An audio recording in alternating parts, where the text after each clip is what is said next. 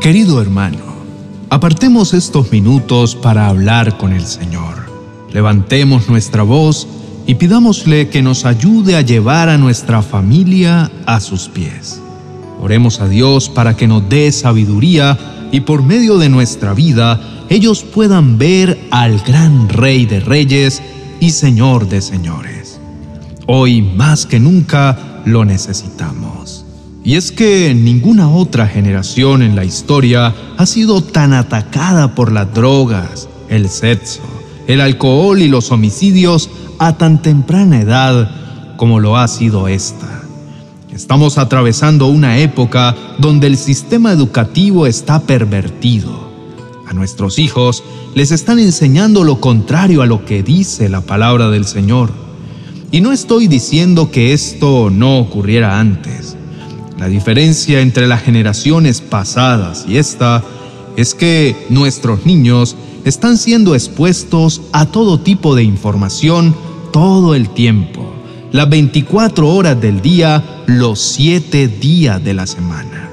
Tienen toda la información que pueda existir en un aparato que está en sus manos. Esto produce en nuestra sociedad una ola de modas que se están implantando en los hogares como es tener familias disfuncionales. Se está normalizando la ausencia de papá o de mamá en casa. Y entiendo que no todas las familias deben estar hechas por el mismo molde. Soy consciente que cada familia es distinta y única. Algunas estarán conformadas por mamás que crían a sus hijos solas o papás que crían a sus hijos solos y no está mal pero si se puede tener una familia donde papá y mamá están presentes cumpliendo sus distintos roles, es más probable que los hijos crezcan con más herramientas para enfrentar el mundo. Miremos la palabra del Señor en jueces capítulo 2, versículos 7 al 12. Los israelitas sirvieron al Señor todo el tiempo que vivieron Josué y los líderes que los sobrevivieron.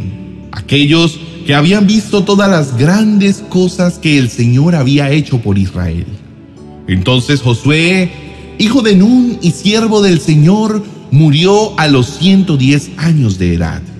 Lo enterraron en Timnam Será, tierra que se le había asignado en la zona montañosa de Efraín, al norte del monte Gaz. Después de que murieron todos los de esa generación, creció otra que no conocía al Señor, ni recordaba las cosas poderosas que él había hecho por Israel. Los israelitas hicieron lo malo a los ojos del Señor y sirvieron a las imágenes de Baal. Abandonaron al Señor su Dios, Dios de sus antepasados, quien los había sacado de Egipto. Siguieron y rindieron culto a otros dioses, los dioses de los pueblos vecinos, y así provocaron el enojo del Señor. Es impactante ver como los hijos de una generación que vio milagros asombrosos y el amor de Dios, ahora adora a dioses ajenos. Esto sucedió porque los padres no transmitieron a sus hijos lo que sí es importante enseñar. Y por esta omisión se levantó una generación entera que no amaba a Dios. Por eso el Señor dice en Deuteronomio 6, versículos 6 al 8, debes comprometerte con todo tu ser a cumplir estos mandamientos que hoy te entrego. Repíteselos a tus hijos una y otra vez. Habla de ellos en tus conversaciones, cuando estés en tu casa y cuando vayas por el camino, cuando te acuestes y cuando te levantes. Átalos a tus manos y llévalos sobre la frente como un recordatorio. En lugar de darle un celular a tu hijo para entretenerlo mientras están viajando o estás en medio de una espera, háblale del Señor. Busca momentos para impartir la bendición sobre tus hijos. Y así no se levantará una generación que no valora lo que tú le has dado valor. Es importante que tus hijos sepan que sus padres fueron liberados de Egipto, que tú eres libre ahora y ellos deben permanecer en esa libertad. Una libertad que solo nos la puede dar Cristo, en la que por medio de Él nuestra familia tendrá vida eterna. Nuestro deber es inculcar la palabra del Señor y dar ejemplo en todo momento. Pero si ellos toman decisiones incorrectas, debemos saber descansar en Dios y creer que Él tiene todo bajo control. Cuando hay un padre comprometido en la casa, hay una probabilidad del 75% de que los hijos serán comprometidos también. Ten siempre presente que la conexión familiar es fundamental para crear una atmósfera protectora y llena de amor. Si los hijos pasan sus tiempos solos y los padres pasan su tiempo ocupados, es muy probable que esa desconexión entre padres e hijos pase factura en el futuro y en el peor escenario se convierta en una familia que no ame y adore a Dios. Cada uno es responsable de su casa, como lo vemos en Nehemías capítulo 7 versículo 3. Les dije, no dejen las puertas abiertas durante las horas más calurosas del día, y aun mientras los porteros estén de guardia, mantengan las puertas cerradas con las barreras puestas Asignen a los residentes de Jerusalén para que hagan guardia cada uno con turno regular. Algunos servirán en puestos de centinela y otros frente a su propia casa. Ni tus jefes, ni tus amigos, ni los líderes o pastores son responsables de guardar tu casa del enemigo. Es tu responsabilidad llevar el timón del barco y saber sobre qué aguas navega tu familia. ¿Qué están viviendo tus hijos? ¿Sobre qué estamos poniendo la confianza como familia? Son preguntas que debes hacerte a menudo. Necesitamos conocernos como familia. Necesitamos crear espacios intencionales para hablar acerca de Dios.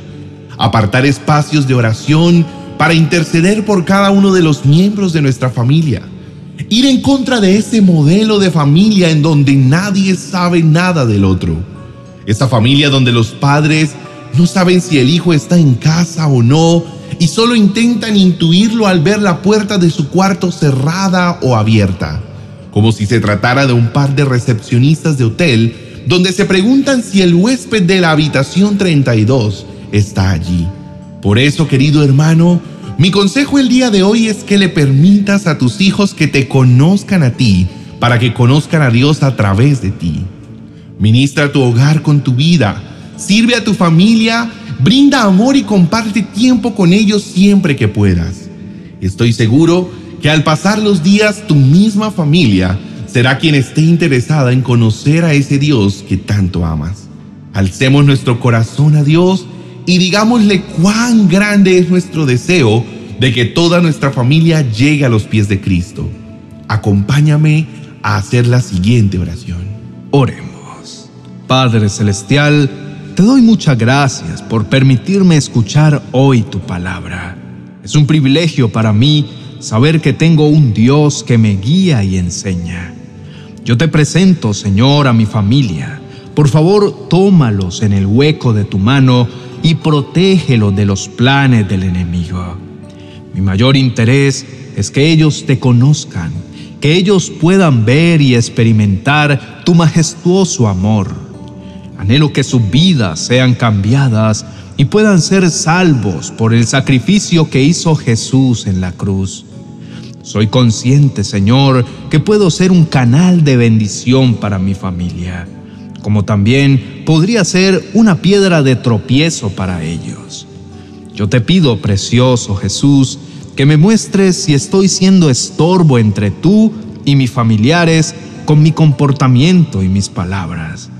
Ayúdame a reflejarte a ti todos los días. Ayúdame a mirar la viga que hay en mi ojo antes que la paja del ojo de mi prójimo.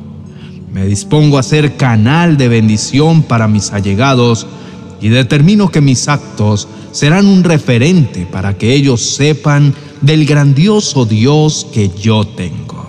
En este día, Señor, quisiera darte las gracias por la familia que me diste no es perfecta, lo sé, pero fue tu voluntad ponerme allí y estoy seguro que hay un propósito enorme en esa decisión. Así que hoy honro a mi familia en gratitud y te doy las gracias a ti por cada uno de ellos, por los hermanos que me diste, por los padres que tengo, por mis tíos, primos y abuelos. Gracias, papá, por el refugio que me has dado aquí en la tierra. Lo bendigo en el nombre de Jesús. Ayúdame a crear espacio donde podamos conocernos más, espacio donde pueda llevar tu palabra y tu amor. Dame las herramientas necesarias para hacer la preciosa labor de traer tu reino a la tierra y quita de mí todo obstáculo que no me permite hacerlo, como la vergüenza o la pena, la culpa de mi pasado, la incapacidad de hablarles o el rencor que pueda tenerles a ellos. Y dame un corazón nuevo, un corazón que los ame de verdad. Bendito eres tú, mi Cristo amado. Eres mi gran felicidad y por eso anhelo tanto que la gente que amo aquí en la tierra te conozca, porque sé que sus vidas nunca más volverán a ser iguales al tener un amor tan puro y hermoso como el tuyo. En tus manos pongo a mi familia y me dispongo a amarlos como tú lo haces. Digno eres tú de toda adoración, toda la gloria y la honra sean para ti, amado Dios. Te amo para siempre y por siempre. Amén y amén. Querido hermano, espero de todo corazón que esta palabra haya sido de bendición para tu vida. Recuerda hacer lo natural para que el Señor haga lo sobrenatural en tu familia. Y declaro en este día que tu familia llegará a los pies de Cristo Jesús.